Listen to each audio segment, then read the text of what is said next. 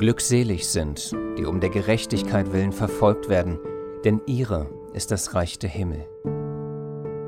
Glückselig seid ihr, wenn sie euch schmähen und verfolgen und lügnerisch jegliches böse Wort gegen euch reden, um meinetwillen. Freut euch und jubelt, denn euer Lohn ist groß im Himmel.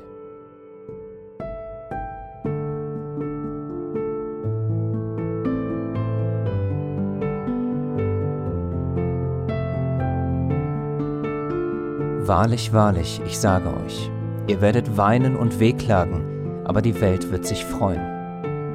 Und ihr werdet trauern, doch eure Traurigkeit soll in Freude verwandelt werden. Wenn eine Frau gebiert, so hat sie Traurigkeit, weil ihre Stunde gekommen ist.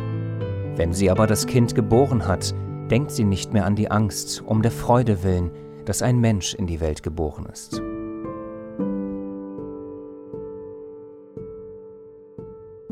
Dies habe ich zu euch geredet, damit ihr in mir Frieden habt. In der Welt habt ihr Bedrängnis, aber seid getrost, ich habe die Welt überwunden.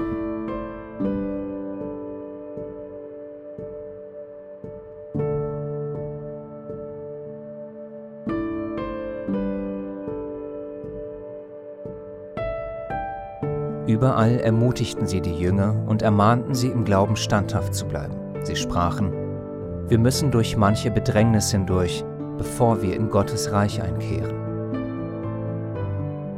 Denn diese Bedrängnisse sind ein Anzeichen des gerechten Gerichtes Gottes, dass ihr des Reiches Gottes würdig geachtet werdet, für das ihr auch leidet.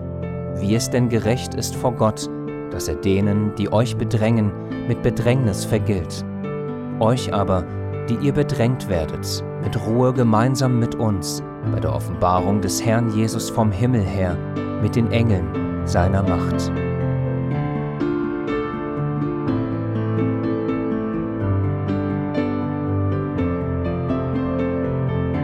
Aber nicht nur das, sondern wir rühmen uns sogar in den Bedrängnissen, weil wir wissen, dass die Bedrängnis standhaftes Ausharren bewirkt, das standhafte Ausharren aber Bewährung, die Bewährung aber Hoffnung. Die Hoffnung aber lässt nicht zu Schanden werden, denn die Liebe Gottes ist ausgegossen in unsere Herzen.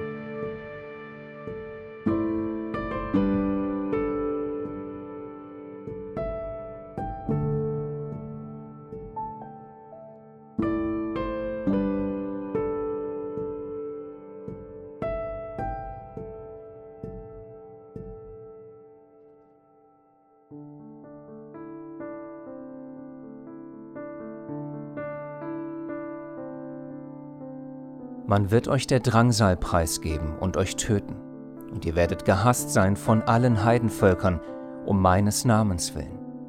Denn dann wird eine große Drangsal sein, wie von Anfang der Welt an bis jetzt keine gewesen ist und auch keine mehr kommen wird.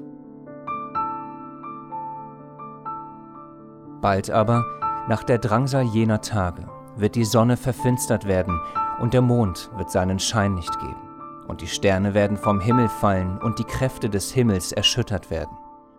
Und dann wird das Zeichen des Menschensohnes am Himmel erscheinen. Und dann werden sich alle Geschlechter der Erde an die Brust schlagen, und sie werden den Sohn des Menschen kommen sehen auf den Wolken des Himmels mit großer Kraft und Herrlichkeit. Und er wird seine Engel aussenden mit starkem Posaunenschall, und sie werden seine Auserwählten versammeln von den vier Windrichtungen her, von einem Ende des Himmels bis zum anderen. Gelobt sei der Gott und Vater unseres Herrn Jesus Christus, der Vater der Barmherzigkeit und Gott allen Trostes, der uns tröstet in all unserer Bedrängnis, damit wir die trösten können, die in allerlei Bedrängnis sind, durch den Trost, mit dem wir selbst von Gott getröstet werden. Darum lassen wir uns nicht entmutigen, sondern wenn auch unser äußerer Mensch zugrunde geht, so wird doch der innere Tag für Tag erneuert. Denn unsere Bedrängnis, die schnell vorübergehend und leicht ist, verschafft uns eine ewige und über alle Maßen gewichtige Herrlichkeit, da wir nicht auf das Sichtbare sehen, sondern auf das Unsichtbare. Denn was sichtbar ist, das ist zeitlich. Was aber unsichtbar ist, das ist ewig.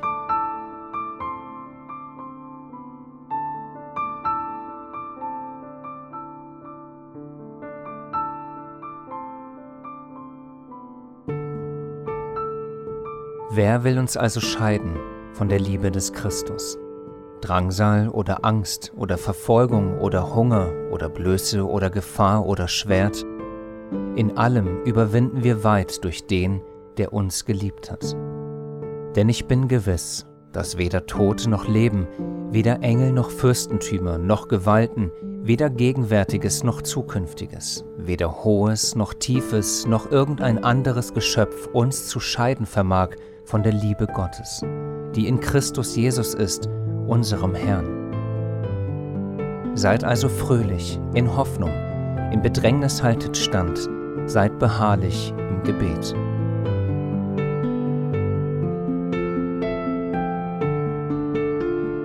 Siehe, eine große Schar, die niemand zählen konnte, aus allen Nationen und Stämmen und Völkern und Sprachen. Die standen vor dem Thron und vor dem Lamm, bekleidet mit weißen Kleidern, und Palmzweige waren in ihren Händen. Und sie riefen mit lauter Stimme und sprachen, Das Heil ist bei unserem Gott, der auf dem Thron sitzt, und bei dem Lamm. Und alle Engel standen rings um den Thron und um die Ältesten und die vier lebendigen Wesen und fielen vor dem Thron auf ihr Angesicht und beteten Gott an und sprachen Amen. Lob und Herrlichkeit und Weisheit und Dank und Ehre und Macht und Stärke gebührt unserem Gott von Ewigkeit zu Ewigkeit. Amen.